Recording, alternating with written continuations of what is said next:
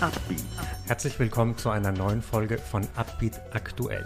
Wir begrüßen heute bei uns Christian Füssinger.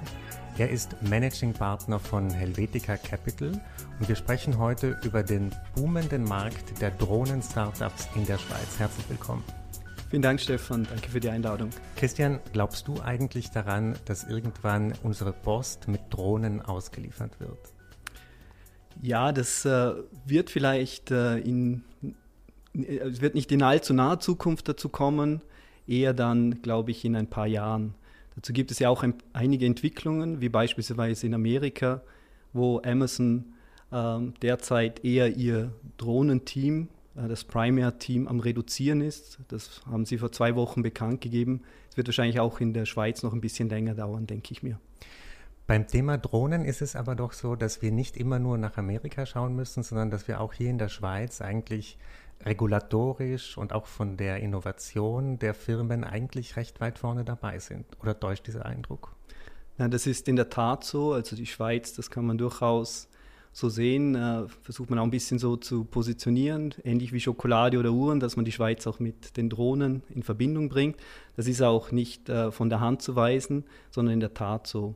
Äh, so sieht man heutzutage in etwa 80 oder sogar mehr als 80 Startups äh, und andere Unternehmen, die mit Drohnen verbunden sind, so im weitesten Rahmen.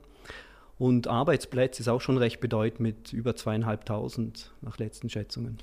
Was würdest du denn sagen, waren die Gründe, dass sich hier so ein äh, Drohnencluster, so ein Drohnencluster entwickeln konnte? Ja, da gibt es einige Elemente. Äh, klar, die ETH, die EPFL als die Hochschulen mit starkem Fokus auf Drohnen sind natürlich ganz vorne zu nennen. Diese haben dann auch entsprechend die Studenten mit angezogen. Das heißt, es gibt einen Talentpool, äh, auf den man zurückgreifen kann.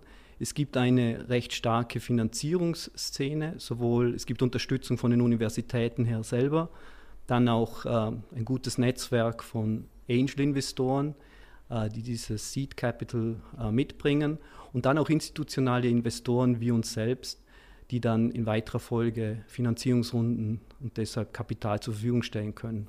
Die Schweiz hat natürlich durch die Neutralität einen gewissen Vorteil. Wir sehen das auch in unserem Portfolio. Wir können mit China arbeiten, wir können mit Amerika arbeiten. Das ist äh, durchaus ein Vorteil. Und dann diese typisch schweizerischen auch äh, Charakterisation, möchte ich sagen, Präzisionsmechanik, wirklich im Detail zu arbeiten, sind sehr gute Voraussetzungen auch für die Drohnenindustrie. Kannst du dich erinnern an den Moment, als du das erste Mal ein Dossier von einem Drohnen-Startup auf deinem Tisch hattest? Ja, also wir investieren mit Helvetica Capital schon lange auch in Automatisierungstechnologien und Robotics. Ähm, mit Drohnen eigentlich erst seit 2016, 17 das erste Mal angeschaut. Äh, damals waren einige dieser äh, Drohnen-Startups, in die wir schlussendlich investiert haben, noch zu jung, zu früh für uns. Aber dann ab äh, 2018 haben wir auch äh, sehr intensiv begonnen zu investieren. Jetzt habt ihr ja, wir haben vorhin kurz darüber gesprochen, drei im Portfolio. Einer ist Winktra, das eigentlich wahrscheinlich das bekannteste ist. Was sind die anderen zwei?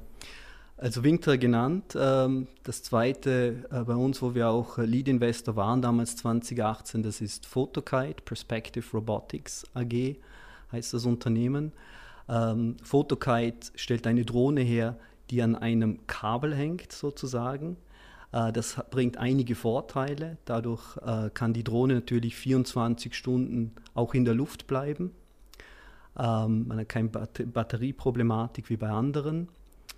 Ähm, des Weiteren braucht man keinen Piloten. Wenn man ein iPad bedienen kann, kann man auch äh, die Photokite-Drohne bedienen. Und insbesondere ist das interessant, also der äh, aktivste Anwendungsfall im Moment ist für, äh, für Feuerwehr beispielsweise, die, äh, um die Lage zu erfassen im äh, Einsatzgebiet. Ähm, des Weiteren aber auch die Schweizer Fußballnazis, ganz interessant, die haben auch so eine Drohne, um dort, wo sie keine fix installierten Kameras zu haben, eben eine Photokite-Drohne verwenden, um das Training analysieren zu können. Eine wichtige Anwendung bei einigen dieser Startups ist ja, dass sie sozusagen an Orte hinkommen, wo man sonst nicht hinkommt, oder? Man kann Baustellen inspizieren, man kann bei einem Staudamm runtergehen und schauen, ob irgendwie ein Riss äh, im, im, im Material ist. Wie viel Nachfrage besteht denn nach diesen Anwendungen? Also entwickelt sich hier wirklich so ein Milliardenbusiness oder ist das eine Nische? Wie würdest du das einschätzen? Ja, es ist derzeit auf jeden Fall noch eine Nische, ähm, kein Zweifel, aber der Markt wächst sehr rasch. Also wenn man sich ähm, gewisse, es gibt hier natürlich verschiedene Industriestudien ähm, anschaut, dann wird das ein 100 Milliarden Markt sein in, bis 2024. Ähm, dazu muss man sagen, dass Drohnen eigentlich im Moment zwei verschiedene Anwendungsfälle haben. Das eine ist wirklich, ähm, dass man Sicherheit bietet, mehr Sicherheit, dass man keine Leute zum Beispiel, wie genannt, äh, unter die Brücke schicken muss in großen Höhen äh, etc. Und dass man auf der anderen Seite versucht, Kosten zu reduzieren.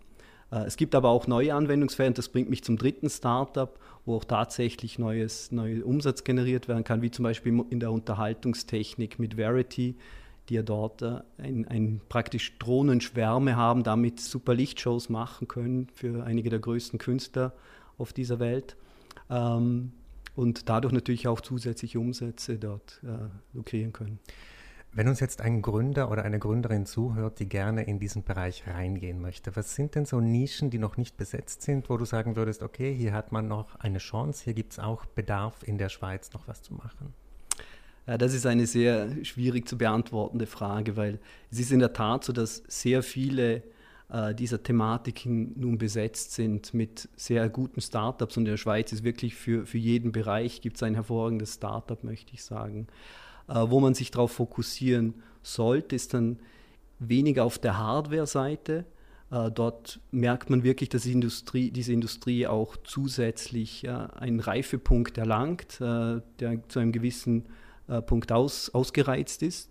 Auf der anderen Seite, auf der Software-Seite, wenn man dort interessante ähm, äh, neue Ansätze hat, die die Drohnen zum Beispiel noch sicherer machen, oder auf der anderen Seite neue Dienstleistungen damit anbieten kann, äh, dann geht es am Ende nicht mehr nur um die Drohne, sondern eigentlich um das Gesamtpaket rundherum. Und dort würde ich am ehesten ansetzen und würde mich aber auch darauf fokussieren, vielleicht zuvor sehr viel äh, Research, Analyse zu betreiben, wo kann ich mich positionieren und mit vielen Leuten sprechen. Also die, das ist das Schöne hier, das ist so ein bisschen wie im Silicon Valley in, in Zürich.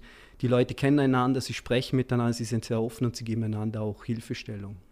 Es gibt ja dieses Schlagwort vom Drohnen Valley, das sich irgendwie zieht von der ETH bis nach Lausanne. Würdest du sagen, das ist übertrieben oder durchaus realistisch?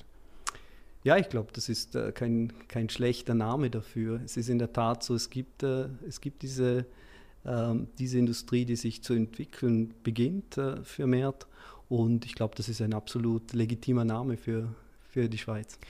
Es gibt in der Schweiz ja auch viele Orte, wo man Drohnen testen kann. Also es gibt äh, Flugplätze, es gibt äh, die verschiedensten Gelände, wo man sozusagen auch nicht extrem kontrolliert vom regulatorischen Vorschriften sozusagen das ausprobieren kann. Ist das auch ein Vorteil für das Land? Ja, auf jeden Fall. Also ich glaube, die Regulierung zusammen mit der Batterie, das sind die Themen, wo wo man wirklich äh, so die, die meisten Einschränkungen erleben kann. Und die Schweiz ist dort sehr offen. Es gibt dort allerdings auch im Moment ein bisschen äh, Thematik, möchte ich sagen, die noch diskutiert werden muss. So die Übernahme der EU-Regelung zum Beispiel, die ja im Moment noch ähm, verzögert wird aufgrund der Modellbauflieger interessanterweise.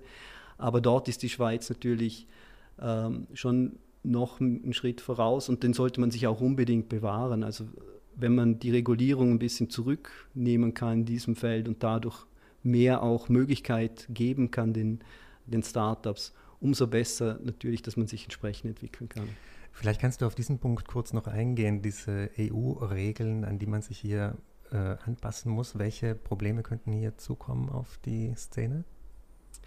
Ja, im, Moment, was gefordert wird, sind eigentlich äh, die, die, Themen oder die von der EU vorgeschlagen sind und ein bisschen dann Restriktionen auch für die Schweiz bringen, ist auf der einen Seite, dass man Payload, dass man mit weniger Kilogramm fliegen darf, dass man, aber es sind 5 Kilogramm Unterschied von 30 auf 25, wenn ich mich jetzt nicht täusche, dass man bis maximal 150 Meter gehen darf. Und das Wichtigste ist eigentlich, dass man einen Drohnenführerschein braucht.